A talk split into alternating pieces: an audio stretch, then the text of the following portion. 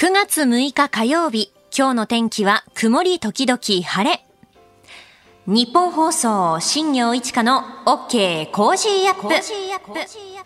朝6時を過ぎました。おはようございます。ニッポン放送アナウンサーの新行市佳です。おはようございます。ニッポン放送アナウンサーの内田雄基です。あなたと一緒に作る朝のニュース番組、OK Cozy Up。今週は飯田浩司アナウンサー夏休みのため、えー代わって私、新行と今朝は内田雄基アナウンサーでお送りしていきます。よろしくお願いします。よろしくお願いします。あの、有楽町、雨は降っていないんですが、はいちょっと薄暗くでまあ、ツイッターいただいてるんですけど、君代さん、横浜の朝は雨降りですよ、というふうにね、つぶやかれてるんですよね。まあ、レーダー見てみますと、関東地方南部、沿岸部を中心に雨の降っている地域がありますね。そうですね。神奈川県の東部あたりには雨が降っているということで、また今日は湿度が高くて、はい。日本放送屋上の温度計は24.9度なんですが、湿度計が92%で、うわー90%台と聞くとさすがにちょっと、いやーもう蒸し暑くてやってらんないなって感じですよね。本当ですね。今日何度ぐらいまで上がるんです今日は東京がですね、32度まで上がるというふうに予想が出ていまして、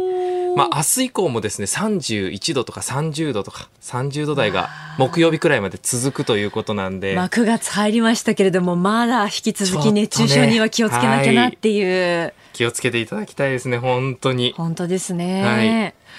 さあ、あの、今週ですね、OK 工事アップは、あの、6時20分頃のここが気になるのコーナーで、防災特集をお届けしています。で、まあ、防災特集をお送りするにあたって、いろいろと私も調べていたんですけど、おーっとこう目を引いたものがあって、あの、日本放送は東京千代田区有楽町から放送してますけれども、はい千代田区の広報誌なんですよ。あの、8月5日の広報誌をですね、ちょっと内田アナウンサーの分もちょっと印刷して持ってきたんですが、はい表紙が、こう夕日に赤く染まった雲、はいで逆光で浮き上がっているこう千代田区の街並み、はい。まあ、武道館も見えますね。武道館の屋根が、はい独特の書体。なんかこれ、ちょっと死と襲来とか書いてありそうな感じの。そうなんですよ。防災都市、千代田区って書いてあるんですけど、うんはいこれ、エヴァンゲリオンみたいだなと思って。はいはいはいはいいや思いました思いますよはねい。はい、とかって思ってたら、8月26日の産経新聞に記事が載っていて、あの、広報課の方が区役所の屋上からこう撮影したら、こう映画版のエヴァのワンシーンとこう重なって、今回の特集はエヴァ風でいこうと決めたんだそうです。いや、写真が本当にまがまがしいと言ったらあれなんですけれども、赤い空が。ねえ。ねえ本当にこれ千代田区っていう感じの空ですもんね。なんか本当にね、何かの映画のポスターのようにも見えたりしてて、うん。はい。中めくってみると、はい。まあいろいろな企業のその防災へのこう取り組み、地域の取り組み、あと学生が、まあどういったことをね、取り組んでいるのかといったことがこうまとまっているんですけれど、この色の使い方と、やっぱりその文字、書体も、はいまあ赤とか黒とか紫色とか、そうですこうエね。ヴァンゲリオンだなという感じがしまし感じてしまいますね。ねえ。で、今までのこの防災特集、千代田区の広報誌調べると結構凝っていて、毎年。ええ例えば2年前はですね、もう我らがゴジラ。で、去年、我らがゴジ我ラ。らがゴジラ。え去年はあのアニメでも大人気の漫画の僕のヒーローアカデミアのはいヒロアカはいはいですよね。で、あれ？とかって思ってそのゴジラ東宝じゃないですか。はいまあヒーローアカデミア、ヒロアカは集英社じゃないですか。そうですね。ジャンプの漫画ですね。調べたらどっちも千代田区とあ、そっか会。社があるのが。千代田区にありますもんね。だからもしかしてこの、まあ、コラボができたのかなって思ったりもして、で表紙を見てみても、ゴジラの時はもうドーンとゴジラが前面に出ていますけど、まあ、ヒーローアカデミアもすごくこう賑やかな表紙になっていて、はい、キャラクターがね、ねえたくさん載っていてこ。れ思わず手に取っちゃいますよね。うん。どうです？次はやっぱ日本放送どうですか？コラボレーション。ここで、千代田区のご担当者様、防災、防災担当の方ぜひ、もしよろしければ工事アップと日本放送とコラボレーションどうでしょうか？ここでまさかの売り込みが入りましたけど。でもやっぱりこう、地域の広報誌ってその地域性があって読むの面白いですよね。そうですね。うん、まあこれは本当まさに千代田区ならではね。ならではだと思いますし、うん、まあねあなたのお住まいの地域の地元の広報誌、はい、まあどうでしょうか？大事な情報載ってますしね。ね私もよく見てるんですけど、あのイベント情報とかもたくさん載っていて、うん、面白そうと思って実際に参加してみると、その地元自分の住んでいる地域の新しい発見にもつながってまた面白いんですよね。えー、今日のですね、防災特集は防災アドバイザーの高木智也さんに進化する防災グッズについて、えー、伺っておりますので、こちらも、えー、ぜひ楽しみに聞いていただければなと思います。あなたの声を届けますリスナーズオピニオンです。新業一課の OK コージーアップはリスナーとコメンテーター、私新行内田雄基アナウンサー、そしてみんなで作り上げるニュース番組です。メール、そしてツイッターを使ってぜひ番組に参加してください。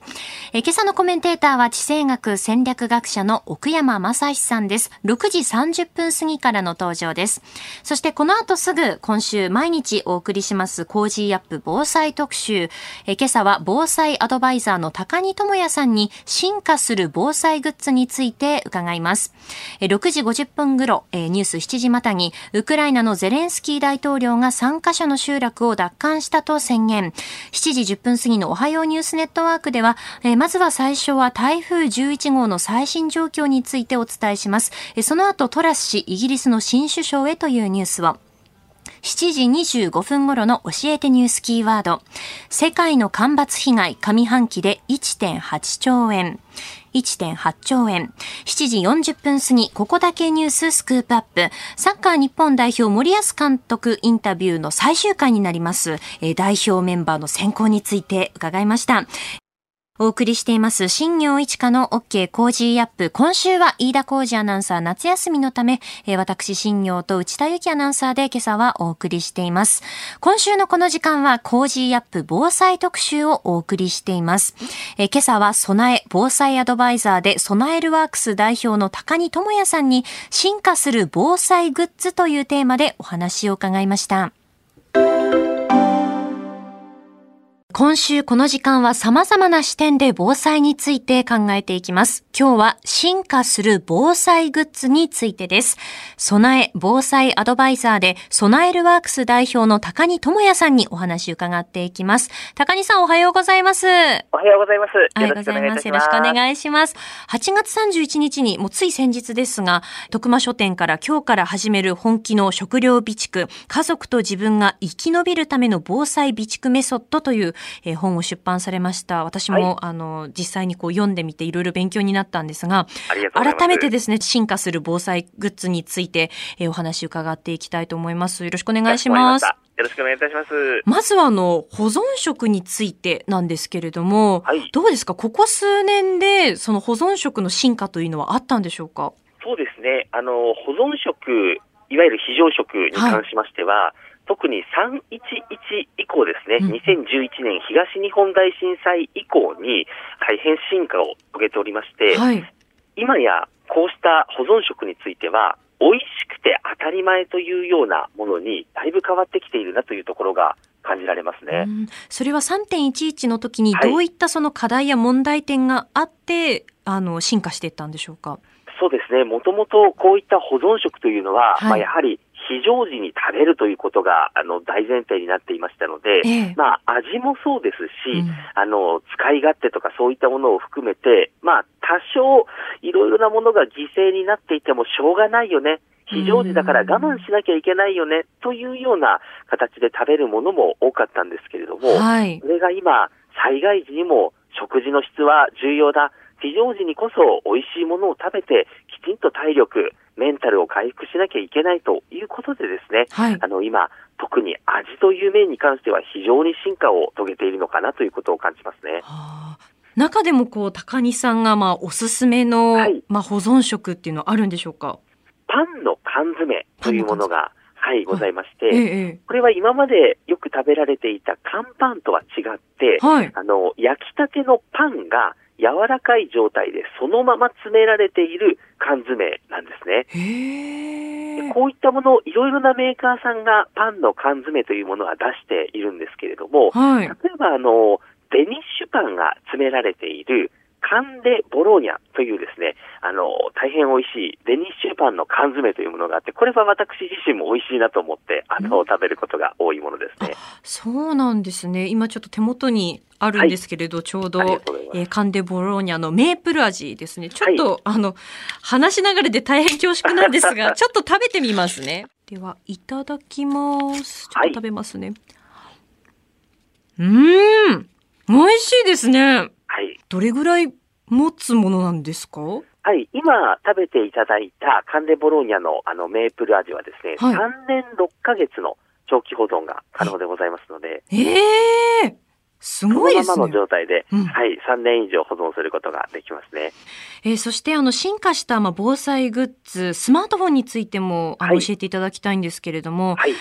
防災グッズとしてどうなんでしょうか、スマートフォン、もしくは携帯というのは。そうですね。あの、スマートフォンや携帯電話というのは、はい、あの、ここ、近年で一番進化した防災グッズという言い方もできます。311東日本大震災の時には、はい、まだスマートフォン、そこまで普及していませんでしたので、でこれは、はい、現代ならではの防災グッズとして、やはりぜひご活用いただきたいものだなと感じているんですね。はい。それこそご家族の安否確認もそうですし、うん、非常時の情報収集とか、あるいはアプリなどを使って防災アプリを使うことで、まあ、災害などの不意打ちを避ける、避難指示や緊急地震速報を素早くキャッチする、いろいろな使い方ができますので、ぜひスマートフォンはあの防災対策でも有効にお使いいただきたいなと思っています。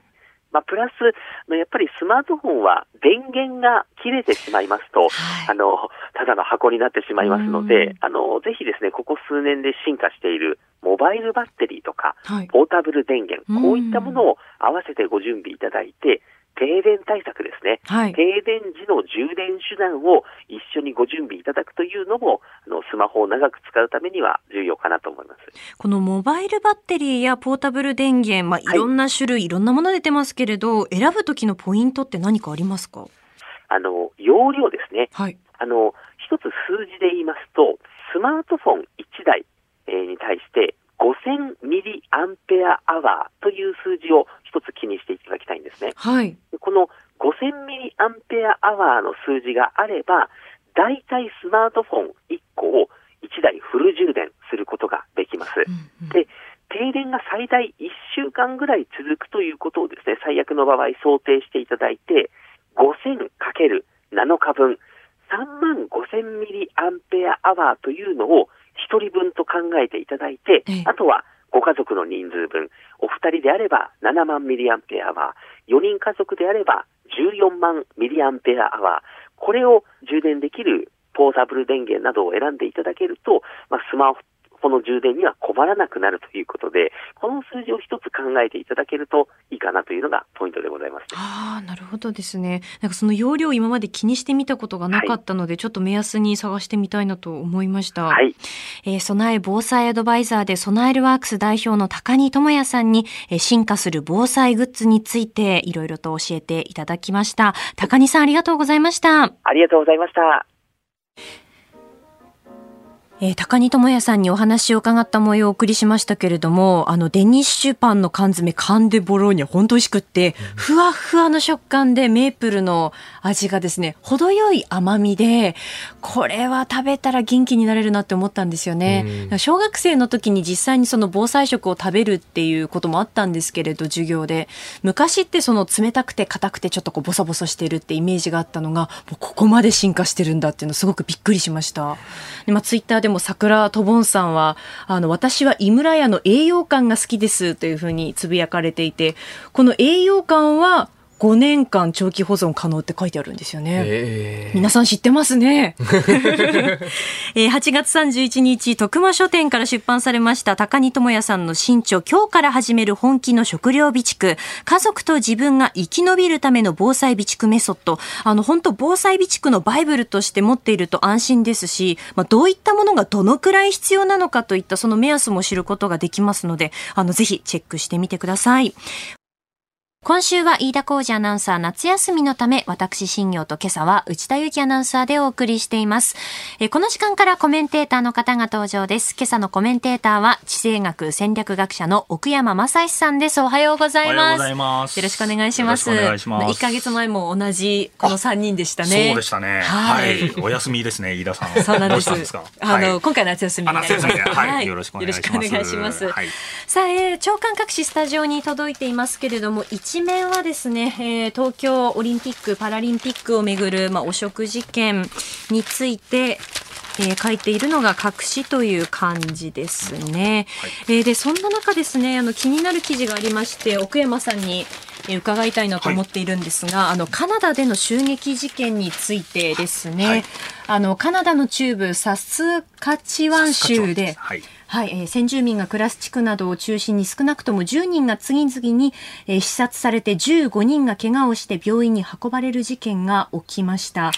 まあ、この事件についてなんですけれども、はい、奥山さんはカナダにも留学されてそうですね。はい、えー、僕が留学していたところとはだいぶ遠いところでそそちらの中部というか、はい、はい、非常にあの、まあ、あのだだっ広い、えー、真ん中のあたりのカナダ 10, 10, 個ぐらいにこう大きく分け分け分けられてるんですけど、えー、そこで起こった事件ということでまだ犯人が、はい。えー、一応捕まってていないんです逃走中でということなんですよね。はい、びっくりですね。で、あの先住民がっていう話なんですけど、はい、アメえー、カナダっていうのはまあ非常にあの現在ですね、僕もよくあのよよくあのいろんなところで言ってるんですけど、カナダのトルードさん、僕も同じ大学出身でですね、はい、勝手に僕自身がですね、もう学年もほぼ同じなので、えー、えー、あのトルード首相は僕の学友だっていう話をですね、プロパガンダいろんなところで言ってるんですけど、あの面識はないんですけど、はい、えー、彼、彼がとかいう、あの、あれじゃないですけど、その首相、まあ、イメージとしては、すごくリベラルな方で、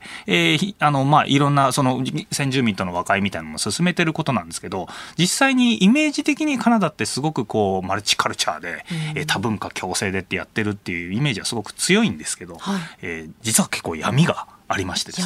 えアメリカよりもですね、例えばインディアン、まあ、現地の先住民とかを結構虐殺してるとか抑圧してるっていう話があ結構あるわけですねあの長いこと僕もちょっとその留学して住んでたんで、はい、意外とそのカナダの闇の部分はある程度こう知ってしまったという人間のうちの一人です。はい、で現在、まあ、和解に動いてはいるんですけどその先住民に対してですねやっぱり過去結構ひどいことをやってきたっていうことをしっかり最近オープンにしましょうということをやっぱりやってるとですね出てくるは出てくるはこの暗い闇がいっぱい出てくると。そのうちの一つがですね、えー、先住民の子供に対して、はい、えー、カトリック教会ですね。あの、まあ、運営してた寄宿舎学校、寄宿学校ですね、寄宿学校。あの、先住民の子供たちを、まあ、強制的に、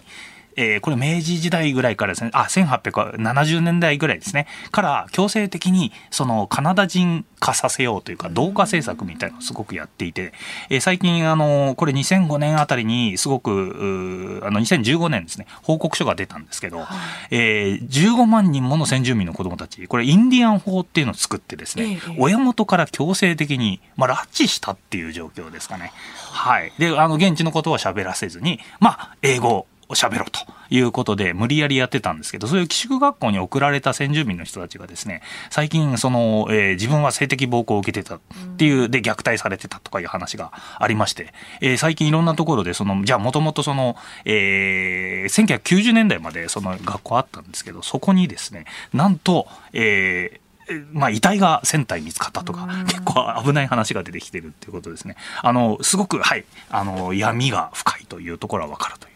はい、お聞きの配信プログラムはニッポン放送飯田浩司の OK Cozy Up の再編集版です。ポッドキャスト YouTube でお聞きのあなた通勤や移動中に最新ニュースを押さえておきたい方放送内容を少しでも早く知りたい方スマホやパソコンから radiko のタイムフリー機能でお聞きいただくと放送中であれば追っかけ再生も可能ですし放送後でも好きな時間に番組のコンテンツを自分で選んでお聞きいただけます。毎朝6時の生放送では登場するコメンテーターの最近の活動はもちろんたっぷりとニュース解説をお送りしています。レギュラーコメンテーターに加えて専門家と随時つないで掘り下げてお送りしています。日本放送のエリア内でお聞きの皆さんradiko radiko のタイムフリーでチェックしてください。ツイッターでは最新情報を発信中。ぜひフォローして番組にご参加ください。あなたと一緒にニュースを考える新業一華の OK コージーアップ。この時間からコメンテーターと7時をまたいでニュースを掘り下げていきます。え今朝は地政学戦略学者の奥山真司さんです。よろしくお願いします。ますえまずは株と為替の値動きです。5日のニューヨーク株式市場は労働者の日のため休場です。え現在の円相場は1ドル140、え140円60銭付近で取引されています。えそれではまずはこのニュースです。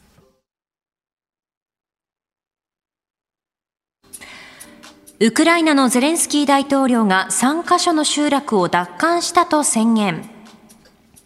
ウクライナのゼレンスキー大統領は今月4日のビデオ演説で、ウクライナ軍が南部、そして東部ドネツク州でロシア軍から合わせて3カ所の集落を奪還したと宣言しました。ウクライナ軍は8月29日にヘルソン州など南部の領土奪還に向け反転攻勢に乗り出していて、戦果を強調することで士気を鼓舞する狙いがあるとみられています。まあ、一方でそのロシア国内というのは今どうなっているのかというのも気になるんですが、奥山さんいかがでしょうか、はい。えー、ロシア国内のメディアをですね、はい、ずっと見続けてる研究家の方が結構いらっしゃいまして、えー、その方が結構いいレポートをいろいろ書いてるんですけど、はい、はい、その方々の話ですと、まあ、ロシアの国内の、まあ、世論も含めて指揮者の人たちがだいぶ論調が変化してきてるよねっていうことを興味深い話をしてる人が結構いるんですね。えー、僕それちょっと記事でなどをちょっと見たんですけど、はい、その侵攻当初はウクライナを懲らしめろと。いう意見がやっぱり多かったわけですよね。ええー、ところがですね、だんだんだんだん、これ3か月ほどぐらいしてからですね、えー、やっぱりロシア国内の意見が変わってきましてですね、えー、西洋との文明をかけた戦い。西側との文明をかけた戦いっていう。文明をかけた戦いって結構あの深刻なんですけど第二次大戦の時に結構その、えー、ヨーロッパとかアメリカが結構使ってた。 civilization をかあのかけた戦いだという論調に変わってきて、はい、え最終的には今はですね敵はあのゼレンスキーとかじゃないんだと。もう今敵はブリュッセルつまり EU とか、はい、はい、あのそれとかワシントン DC つまりアメリカですね。そういうところと今戦ってるんだと。いう話がまあ出てきて、えー、ここ1か月ぐらいはあどうも核兵器を使うんだっていう物騒物騒な話が 出てきてるということでそんな話まで出てきてるんです、ね、はい、内部がだいぶその論調変わってきててあの指揮者側ですねオピニオンリーダーの人たちはもうどんどんやれっていう形になってるということなんですがプーチン大統領自身はですね事態をなるべくエスカレートさせないように国民に対しては平常生活を送ってくれってやってるわけじゃないですか。あの動員もまあもちろんしてるんですけど、はい、ステルス動員という形でなるべくその外に見えないような形で平常生活をロシア国民は送っていただきたいんだけど実は戦争もやりたいというところでここジレンマがある形なんですなんですけど、えー、ロシアの右派の人たちですね、はい、今結構吹き上がってるらしいんですよ。あの自分たち例えばその行ってる現地に行って戦ってる人たちいますよね。ええはい、えその人たちはあの戦争の悲惨な状況を自分で身をもって知ってるんですけど、えー、戦争終わって、まあ、一旦休暇みたいな形でモスクワに帰ってきますよね。そうすると生活が普通じゃないですか。というか、あの、特にモスクワの人たちは、まあ、普通の今までと全く戦争があるよとは思えないような状態で戦ってるので、あ、戦ってないので、あの、このモスクワの人たちひどいんじゃないかと。僕たちは、その命を懸けて戦ってるのに、あの、モスクワの人たち全然通常の生活をしてると。まあ、あの、言ってみれば、電子スクーターに乗って、ラズベリーフラペチーノですか？ラズベリーフラッペを飲んでる、チャラい奴らがモスクワにいるということで、右派の人たちがすごい怒ってるらしいんですね。はい。で、そこでなんかすごくこうジレンマがあるんじゃないかと。いうことは言われております。はい。まあロシア国内としては、まあそうなってくると、まあその現場の兵士の方とそのロシア国内の国民の間でのその意識のズレというか感覚のまあズレっていうのはあるってことなんですね。そういうことですね。はい。でそれに対してその右派側が今すごくこう危機感を持ってて、はい、このままじゃ俺たちももしかしたら負けるかもしれない。うんうん、だったらもっとその国民に対して世論に喚起してやっていこうってことになると、これプーチン自身もですね、これはあまずいな、じゃあやっぱりエスカレートさせていこうかっていうことでこの戦争がエスカレートする可能性がやっぱりかなり実はあるっていうことですね。潜在的に。はいなかなか厳しいあの、はい、状況になってるんじゃないかと思いますあのまあ最初の見出しではあのゼレンスキー大統領が3か所の集落を奪還したと宣言したというふうにあのお伝えしたんですけれども、はい、まあここまでのウクライナのあのまあ戦い方というかここまではどのようにご覧になってますか？あのウクライナ実際これはあの奪還は今南部の方でね、うん、あの反抗してるって言われてますけど、はい、そんなにあのやっぱり場所自体はまだそのそこでも言われてる3か所ということで1週間ぐらい前に始まった反抗なんですけどなかなかあんまりうまくはいってなくて。うん。えー、実際に場所を取るっていうところまでは来てないということなので、まあ、あのー、今現状から見えてるのは基本的に後方の、はい、えー、基地とかその補給基地みたいなものを叩くっていう状況が、まあ、続いてるだけで実際にそれほどロシア側にとってダメージにはなってないのかなと。はい、こうなってくると、はい、大体もうもう完全に消耗戦なので、えー、えー、これは大体消耗戦って歴史ずっと見ていくと非常に長くかかるということなので、もう独ソ戦の場合とかも考えてみる。4年ぐらいやってますか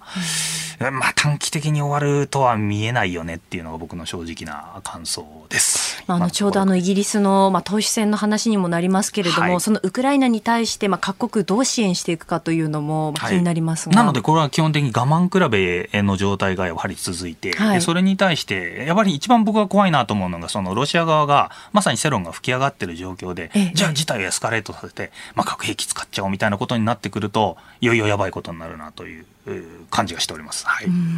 い。この時間はボストーク2022について解説していただこうと思っておりまして、はい、ロシア軍は今月1日から7日までの予定で、えー、極東での大規模軍事演習を行っています。まずボストークとは何かというところから教えていただけますでしょうか？はい、これは4年に1回行われる軍事演習ですよね。はい。はい。で、その軍事演習なんですけど、まあいろいろこれは基本的に軍事演習って何のために行われてるかというと、まあ部隊の訓練ですよね、はい、はい、もう1800年代も初期の頃からずっとこの軍事演習っていうのは、まあまあ、まあドイツプロイセンが始めましてずっとあの、まあ、他の世界の軍隊今いろいろやってるんですけどあのこれ明らかに今回のこのボストーク2022、えー、ウクライナでの戦争の影響が出てるっていうのはこれ断言していいと思います。はい、はい、ロシアの国防省に、まあ、よりますとですねあの今回演習、えー、140機の軍用機と5000以上の軍事兵器を投入するって言われて参加する兵員数これ5万人になるって言ってるんですよ。5万人ですね、ええ、5万人なんですけどこれ4年前の演習にと比較すると30万人なんですね。4年前は。2018年は30万人の規模だった、はい、30万人。それが5万人になると、はい、で140機の軍用機って先ほど言いましたけど、え、これあの1000機前は出してるんですよね。2018年。はい、ほぼ10分の1の規模に下がってていると。規模が縮小している、はい、ということです、ね、で、あの、戦車なども、これ3万6千両ですか、3万6千台出してたんですけど、今回5千にしてるとい。うことですよね。で、えー、現在、そのボストーク行われてる地域のですね、東部軍管区の部隊っていうのはですね、70%から80%、まあ、ほぼ、ほとんどがウクライナに今行っちゃってるんですよね。はい。で、もう長い距離をもう持ってって向こうで戦ってるってことなんで、ええ、今回一応その公式には5万人投入するって言ってるんですけど、はい、これおそらくこれあの、イギリスのシンクタンクなどのけあの見解、まあ軍事専門で見てる人たちなんですけど、これほぼ5万人投入するって不可能なんじゃないかってやっぱり言ってまして、大体1万とか1万5千人っていう、だいぶ、はい。なので、発表する数に比べても、実際に参加する数が1万から1万5千ということなんで、相当の規模の縮小まあ、それだけ戦力は今、ウクライナに行ってるんだなっていうのが逆に分かるっていうところはあるかもしれませんね。はい、軍事演習って基本的にやっぱり公開されてる部分で部隊を動かすってことになると、はい、その実実動してる部隊って衛星とかで全部見れますから、ええ、そういう意味ではこれバレちゃうというか、はい、あの明らかになりやすいことではありますよね。はい、でこのボストークの中に僕自身はですね今回やっぱり14カ国今あの他にも参加してるということなんですがやっぱインドが入ってるっていうところは見逃しちゃいけないなと思います。やはり、あの、我々ね、クアッドっていうところをやっていて、インド太平洋戦略の中でインドがやっぱ中心で、こちら側に引き込まなきゃいけないっていうことなんですけど、インド自身としては、これ、あの、ま、未だに今度ロシアからも燃料とかも買ってますし、え軍備はほとんどロシア製のものが多いとい。うことなので、はい、ロシアとかやっぱ関係を維持したいっていう意図が、まあ、見え見えというか、はい、そういうとこありますよね。で、あくまでも彼らはやっぱ敵は中国だけど、だからクアッドには協力するけど、はい、えー、ロシアとは別に敵じゃないよということで、えー、あの、こう、ボストークに参加してるっていう事情はありますよね。彼らもやっぱ自分たちで、えー、の足で立って独自に外交をやりたいっていうのはありますので、でえー、っていうところですね。で、三つ目僕ちょっと言わなきゃいけないのがですね、軍事演習の研究って、えー、実は、あの、始まったばかりだと。いうことです。軍事演習って、こう、すごく、みんな活発にやられてるんで、昔からやってます。ということなんですけど、これの軍事演習ってどういうものなのって研究をした人が実はあんまりいなくてですね、えー、西洋の方の戦略学の世界でもですね、なんと、えー、始まったのが2015、6年ぐらいからとつ、つい最近始まった、ね、はい、軍事演習の研究です。で、訓練とかね、抑止とか、で、戦争の準備のためだってこう3つあるんですけど、えー、どの国もですね、えー、実は戦争、こう軍事演習をやるときに、もちろん訓練っていうのはもちろん頭にあるんですけど、えー、例えばその相手に対するメッセージとしてこういうことをやるんだっていうことをやってるんですけどみんなですねかなりいい加減というか勢いで結構決めてるってパターンもあるんですね。軍事演習こういうことやりましょうってことになるとあじゃあそれって、うん、相手の国に対するメッセージとして良さげだからやってみよう。かっていう形で、かなり主観的にいい加減な感じで、筋がいいっていう言葉を使ったりとかですね、そういう形であの参加するっていうのを決められてる部分があるそうです。はい。なんですね。おはようニュースネットワーク。まずは台風11号に関する最新情報です。え現在の状況を日本気象協会の森さんに伺います。森さん、おはようございます。おはようございます。よろしくお願いします。はい、よろしくお願いいたします。はい、え現在の台風11号の様子を教えていただけますでしょうか？はい、えー、大型で強い台風11号は6時現在、長崎県対馬市の北約100キロえー、やや速度を上げまして1時間におよそ45キロの速さで北東に進んでいます、はい。えー、中心の気圧は965ヘクトパスカル。中心付近の最大風速は35メートルで中心の東側220キロ以内と西側165キロ以内では風速25メートル以上の暴風が吹いています現在対馬と福岡県山口県の一部が台風の暴風域に入っているような状況です、はい、今まさに注意警戒が必要な地域どのあたりになってきますでしょうか？はい、えー、っと今回の台風は風が強いのが特徴で、はい、えー、っと今風の強いエリアエリアが対馬海峡を中心に広がっているような状況になっています。はい、この強風によりまして、えーとえー、っとあの波の方も高くなっているんですね。ええ、で現在あの福岡県とか、えー、山口県こちらの方が、えーと、満潮時刻と重なってきております、はい、えー、こちらの方ではですね、えーと、波が高まって、えー、高潮等が発生する可能性がありますので、うん、えー、こちらの方十分注意していただきたいと思います、はい、雨の降り方というのはどうでしょうか？はい、えー、発達した台風本体の雨雲九州の北部に広がっていたものはほとんどが、えー、海上の方に抜けています、はい、ただ台風の外側にあります、えー、発達した雨雲、えーと、明け方に九州の東部を中心に雨を降らしていたんですがそれが今は中国地方や四国の南部を中心にかかっているような状況になっています。この後台風は東に進むに従ってこの強い雨の範囲も次第に東に移ってくる見込みです。はい。えこの後の台風11号どのように進んでいきますでしょうか？はい。えー、この後台風11号は、えー、速度を上げながら日本海の大陸の沿岸を沿うように北上していく見込みで今夜には沿海州の沖合で温帯低気圧に変わる見込みです。えー、改めて、えー、注意警戒すべき点を教えていただけますか？はい、えー、っとまだ台風の方がえー、っと発達しながら進んできますので、はい、西日本では昼過ぎにかけまして暴風に警戒をしていただきたいと思います。うん、はい、はい、雨の方はですね、えーとまだ、えー、西日本を中心にですね線状降水帯が発生する可能性もありますので降り方の方には十分注意していただきたいと思います。わかりました。森さんありがとうございました。日本気象協会の森さんにまずは最新情報台風11号に関する最新情報について、え、伺いました、え、そしてこの台風11号に伴う交通への影響です。山陽新幹線は始発から今日午後4時頃まで博多と広島の間で運転を取りやめ広島と新大阪間は本数を減らして運転します。九州新幹線は始発から博多と熊本の間で運転を見合わせています。このほか九州の天神大牟田線や貝塚線、福岡市、えー、福岡市地下鉄は始発から運転を見合わせています。空の便は西日本を中心に日本航空は89便が欠航、全日空は32便が欠航し、4000人以上に影響が出る見込みです。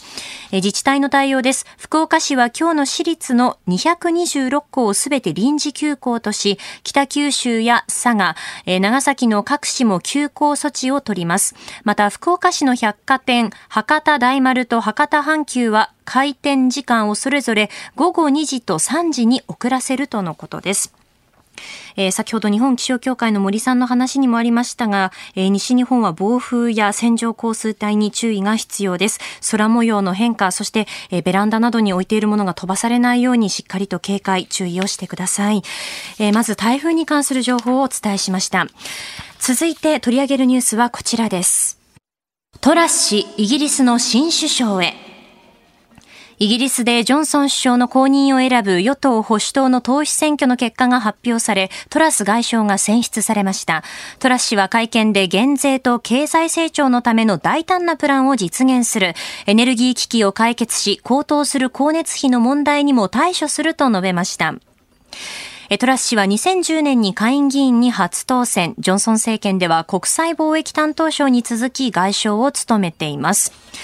奥山さん、ここまでのイギリスの、まあ、党首選、どのようにご覧になってましたか？はい、あの史上初めてですね、インド系のはいえー、スナクさん、スナクさん。はい、もともと前の、えー、財務大臣なので、まああの首相に次ぐ非常に重要なところをですね、まあインド系の方が取るということで、もしかしたら第二のバラックオバマになるんじゃないかというふうに言われておりましたが、はい、あの前のそのボリス・ジョンソンさんですね、はい、あの方を結構この砂砂かけて後ろ足で砂かけてというか、はい、えー、彼自身がですね、あのまあ彼が辞めたことによって、まあ、ジョンソンの政権から辞めたことによって、えー、その裏切ったと。彼がまあ前の政権を裏切ったんじゃないかというで保守の保守党の中でやっぱちょっと人気が落ちましてですね、え結果として、えロシアに対して厳しい言葉を言っているリズ・トラスさんが、えー、今回、まあ、あの保守党の中だけで、はい、えー、一応当選したという形なので、まだ国民の全般の信任を得てないっていうのが、ちょっと一つのキーポイントになるのかなというふうに思ってます。えー、実はこの、えー、トラスさん、あまりイギリス国民の中でも人気がないと言われてます。そうなんですか？はい。あの、いろいろな市場調査で、の、ユーガブっていうところが調査してるんですけど、あの、あまり人気はなくてですね、大体5割の方、5割以上の方がですね、これ、えー、トラスさんが首相になるとまずいんじゃないかということで否定的な意見を言っておりましてですね、ええ、国民の中でやっぱり彼女がいいと言ってるのは2割ぐらいしかいないと。もう初めからですね、結構不人気な状態で始まって、えー、これで次の総選挙を戦えるのかというところが一つの焦点になってくるのかなと思っております。どういったところがそのイギリス国民にとってはそのトラスさんに対して、はい、まあ、懸念を抱いてるんでしょうか？あのやはりその財政、まあ、あのこれ、日本としてはまあこれ、ありえない今、状況にはなってるんですけど、財政出動というか、減税をやっていくとい。うことを言っておりまして、はい、ただ、その財政的にこれ、今度大丈夫なのかっていうのが一つ懸念、うん、それともう一つがですね、あの彼女自身がいろんなところで結構失言をしてたりとか、実は能力ないんじゃないかと、えー、法律関係の大臣やってた時あるんですけど、その時にも結構失言をして、なんかとんちんかんな、えー、法律を知らない発言をしているということを結構言われておりましてですね、あの、意外に、あの、彼女自身は、あの、まずいんじゃ、能力的に大丈夫なのかというところがあるようです。はい、先ほど奥山さんもおっしゃっているように、そのロシアに対しては、その強硬な姿勢というのをトラスさんはもうこう持っていらっしゃいますけど、はい、そのウクライナの支援といったところはどうなるのかというのも気になりますよね。はい、彼女はあのボリス・ジョンソンさんを最後まで支えた、はい、えー、あの閣僚の一人なので、えー、えー、彼女自身の、まあ、路線、あの、ボリス・ジョンソンのまあ、あの路線を引き継ぐっていうのはこれは確実視されております。とそうなるとですねおそらくこのままやはりイギリスかなりまあタカ派的に、えー、どんどん、えー、ウクライナに対して支援のっていうのはこれ全然続くと思いますので、えボリス・ジョンソンもこれ彼女がなって、えー、正解だと、ウクライナにとってもいいという発言をしておりますね。はい。日本としてはそのトラスさんになったことでどういうお付き合いになっていくんでしょうか、はい、あの彼女自身は、うん、あのかなりあの太平洋インド太平洋の方にもすごい積極的に出てきますので、はい、あのすごくまああの中国に対してもかなり彼女は実は厳しい見方をしております。えー、そういう意味では、あの戦略的にはすごく仲良くできる、非常に有望なあの人なのかなというふうに僕は思ってますけど。はい。その日本とイギリス、あの最近ではその安全保障の面でも結びつきがこう深まっている印象がありますけれども、はい、あのね、イギリスの原子炉の開発日本がこう参加するっていうニュースもあったりしますが、はい、で、その一方でそのサハリン2、イギリスのその、まあシェルが、はい、まあ参加しませんよと。はい撤退するとえー、新たな運営会社に出資しませんということをこう明らかにしたというのがありますけれども、ここについてはこうはい、あの僕は日本のエネルギー政策、まあ、これ基本的に経産省だと思うんですけどこれ大失敗してるなというのは印象です。というのはですねやっぱりサハリン1、2、2つありますけど両方ともこれ今あのロシア側がやっぱり国有化するという形まあ国有化とはしてないんですけど一応形的には、はい、はい、国有化するということじゃないですか。でこれ日本の場合これもう今安いエネルギーはロシアに頼らざるを得ない状況になっていて、中東からもちろん、まあ、持ってくるっていうのはあるんですけど、えー、代替案が実は今ないんですよね。これってあの経産省が、まあ、ずっとロシア一本で行くってまだ言っておりましてあの岸田さんもその路線で続けると言ってるんですけどこれロシアになんかあまりにも善意を期待しすぎてるんじゃないかとこれ終戦間際にロシアに仲介期待してですね我々日本、えー、侵略されたという苦い経験があるんですけどそれをまた繰り返してしまうんじゃないかというのは非常に僕心配しております。はい、いや大丈夫なのかなということですよね。そうですね、はい、そしてイギリスもそうですし各国から日本どうなのっていうふうにこう思われるんじゃないかというのも、はいどうでしょう？そういう意味でも、あの、イメージ的にもまあ非常に悪いですし、あの、これ、日本は、あの、これから経産省も含めてですね、燃料がものすごくこれから高騰するっていうところは、一つの事実として受け止めなきゃいけないんじゃないかなというふうに思ってます。はい。この時間は教えてニュースキーワードです。世界の干ばつ被害、上半期で1.8兆円。保険仲介大手の A4 によりますと、今年1月から6月期の干ばつによる被害額は、全世界で132億ドル、日本円でおよそ1兆8500億円に上りました。同じ時期としては2019年から2021年の平均と比べて4.7倍に急増しています。え世界の干ばつの被害が、まあ、1月から6月で1.8兆円と、結構深刻なんですよね。すごいですね。あの、欧州を中心に500年で一番ひどい干ばつと。500年で。はい。あの、川が結構干上がっておりましてですね。はい。えー、ドイツなどでは第二次世界大戦中に沈んだ船とかが、あの出てきたとか、はい、いろいろありましたね。はい、これあの実は欧州だけじゃなくて、ええ、中国などでも実はひどくなっていて、これも同じく2000年前の仏像が出てきたとかなんか いろいろあの昔のものが出てきたとあのあまりに水が干上がってということなんですけど基本的にこういう干ばつになるともうあの極めてまずいのがですね水がなくなると今度はその水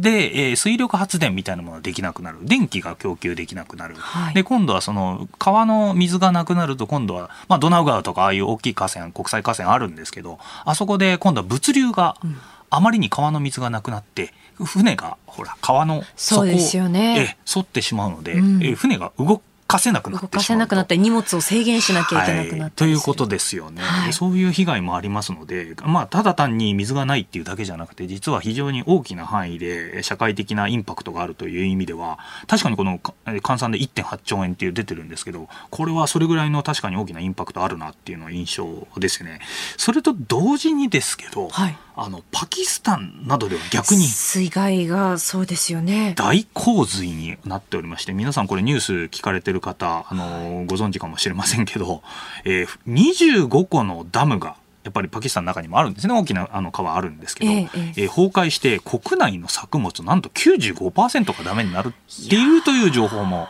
ありまして、はい、えーパキスタンの国土なんと30%が水浸し。7人に1人が被害を受けてると。もうこれちょっと尋常じゃない状況になってるというところですよね。我々気候気候変動みたいなものってやっぱ疑ってかかるべきだと僕もなんか思ってたところなんですけど、実際にこういう温暖化というか、大きなインパクトってやっぱあるなという印象があのやっぱありますね。はい。はい。それとですね、これやはりあの我々の生活にもものすごくこれ大きなインパクトを与えるっていうことがもうこれ分かってることなんですけど、ええ、現在のヨーロッパのこれ僕友人いるんでいろいろ聞けるんですけど、はい、ヨーロッパの電気料金この間僕ちょっと聞いたんですよ。どうなってんのと、まああの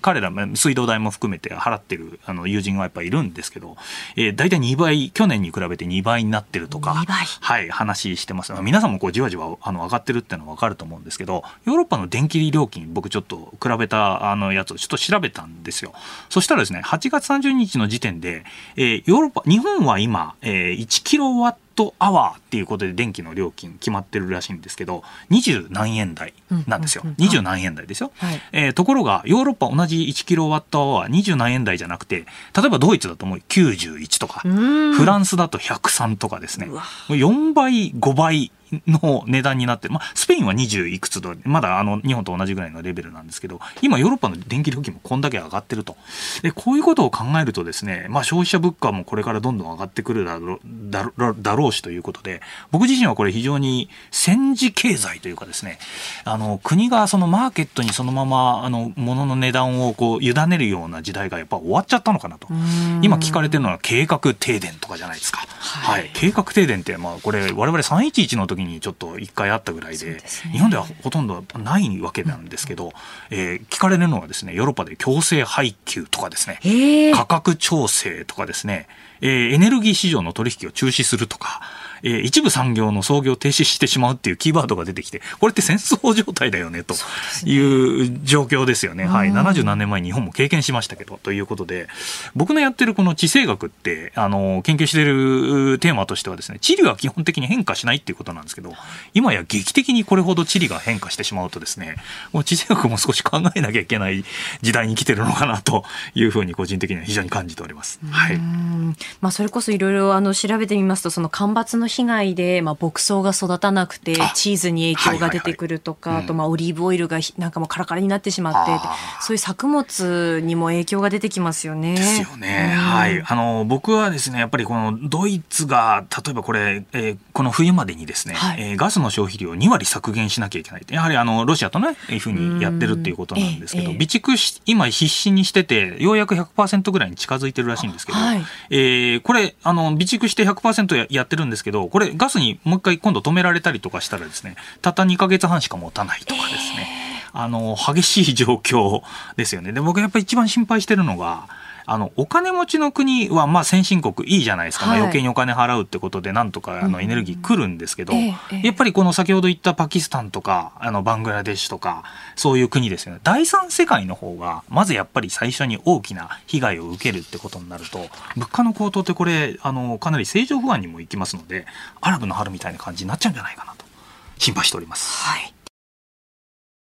この時間はここだけニューススクープアップ。えー、今朝のこの時間は昨日に続いてサッカー日本代表森保一監督のインタビューの模様をお送りします。えー、飯田浩二アナウンサー、そして私新業が、えー、インタビューに伺いました。えー、4日目最終日の今日は代表選手を選ぶ時の心境など伺っています。ワールドカップもこう迫ってきて、まあ、ちょっと気になってくるところなんですがメンバーの選考はいかがですか？あのいろいろと考えてますけど、はい、非常に難しい選考に、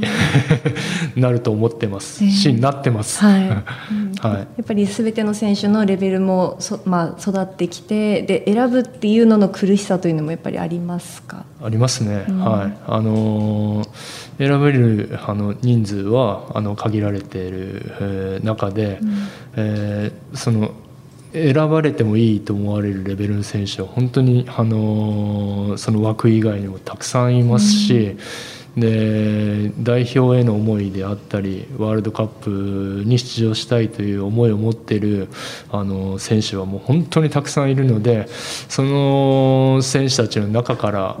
26人の選手を選ばないといけないと思うと本当にあの難しい作業だなと思いますしあのやりたくない作業。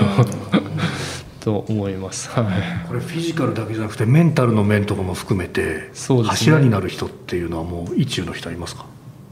ああのもちろんあのキャプテンであったり今までこう活動してきた中であのレギュラーとして戦ってきた選手たちはやはり中心選手になっていくかなというふうに思いますが今こう成長急成長している選手もいますしでその時の体調等々もありますので、まあ、そこはあの選手たちのあの状態を細かく把握していけるようにしないといけないなと思ってます。あの日刊スポーツの対談の中ではあの、はい、原監督との対談をされた時に吉田麻也さんの名前を出されてましたけど、はい、ただ確約するものではないというふうにやっぱりおっしゃってましたね、はい、インタビューでも。そこはあの常に競争があるところだと思いますしあのもちろん普通にあの彼がコンディションよくあの試合に出続けていれば選ばれる選手だと思いますけど調子を落としてしまって。いいパフォーマンスができていなければ違う選手を選ぶというあのことも考えなければいけないと思います。はい、ただ彼は本当にこうもうプレーの面でもあの精神的にも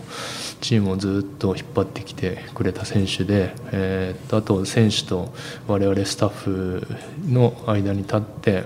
あのチームをいい方向にあの導いてくれるようにつなげてくれた選手でもあるので、うん、えー、一緒に戦いたいとは思ってます。前回のロシア大会の直後ににインタビューさせていただいた、インタビューさせていただいたことがあった、あの時に長谷部さんからキャプテンは俺が継ぐんだっていうなんかね熱意をおっしゃってた、ね、おっしゃってましたね。長谷部さんのようには僕はできないけれどとおっしゃってましたね、あの時ね。そうでしたね。はいキャラクター全く違うキャラクターだなと思いますし でも本当にこう日本代表の勝利と日本のサッカーの発展のためにっていう強いあの高い志を持ってチームを引っ張ってくれている素晴らしいキャプテンだと思います。えー、ワールドカップではグループ E ドイツ、スペイン、コスタリカと、まあ、同じグループになっていますけれども、はい、まあ、どのようにその、まあ、試合をイメージされているかというのを教えていただけますか？そうですね。どのように試合をイメージするかと言われますと、うん、えー、我々が主体的に、はい、何をできるかということを、あのー、試合で表現できればと思ってます。でもちろんあの主体的にっていうとあの攻勢に出るっていうことをイメージされるかもしれないですけどまずはあの自分たちがボールを握りながらで相手にうまくプレッシャーをかけて、えー、攻撃守備もあの自分たちがこうプランしていることをできるようにっていうことを目指しながらもただ自分たちが思い描いたあのような試合の展開にならなかった時もそれも主体的にどうやって自分たちは耐えていくんだっていうこともあの考えてあの試合に臨みたいと思います。はい、なんかこう苦しい時にこそこう粘り強く戦ってまたこう流れを引き戻したりとか、えー、そこで勝ち点取ったり勝ちに結びつけられるようなあの試合をお見せしたいなと思います最後にドーハで2試合あります、はい、やっぱり土地っていうものは気にしますか？そうですね。あの私自身あんまり気にしてないところありますけどでもいろんな方から言われてかなり意識するようになってます。はい。本当ドーハの悲劇を本当にドーハの歓喜に 変えられるように、はい、頑張りたいと思います。楽しみにしております、はい、どうもありがとうございました。ありがとうございますありがとうございますはい、サッカー日本代表森保一監督にインタビューした模様をお届けしました。奥山さんいかがでしたか？あの監督って大変なんだなっていうのを本当に、感じましたねあの仕事としてやっぱりストレスだらけなんじゃないかなっていうね今のコメントからも感じるものがありました。はい。まあ、昨日、あの、お送りした模様の中では、こう、仕事と趣味がこう、サッカーで、なんかずっとサッカーのことを考えていて、それがあまり苦じゃないんですよね、ともおっしゃっていたりしていて。そうなんですただ、この、はい、今日のインタビューの中であった、その、選ばれてもいいと思うレベルの選手がたくさんいるからこそ、この選手選考はもうやりたくない作業だと。そうですよね。その人の人生変えちゃうっていうところもありますし。今まで一緒に戦ってきたっていうところもやっぱりある中で。はいね、情もあるし、はい、あの、人間関係もありますから、大変なんじゃないかなっていう思いが、はい、因果な商売だなって僕はちょっと思っちゃいますけどね。ですよね。はい、で最後の方あのドーハの悲劇、やっぱりこう周りから言われることも多いと、だからこそまあドーハの歓喜に変えられるように頑張りたいとおっしゃっていたのもやっぱり印象的でしたね。はいえー、ワールドカップに出場する日本代表選手発表について、まあ、すごく気になりますよね。まあ、えっ、ー、と、2014年のブラジル大会は初戦の1ヶ月前、2018年のロシア大会は初戦の19日前に、えー、最終メンバーが発表されているんですけれども、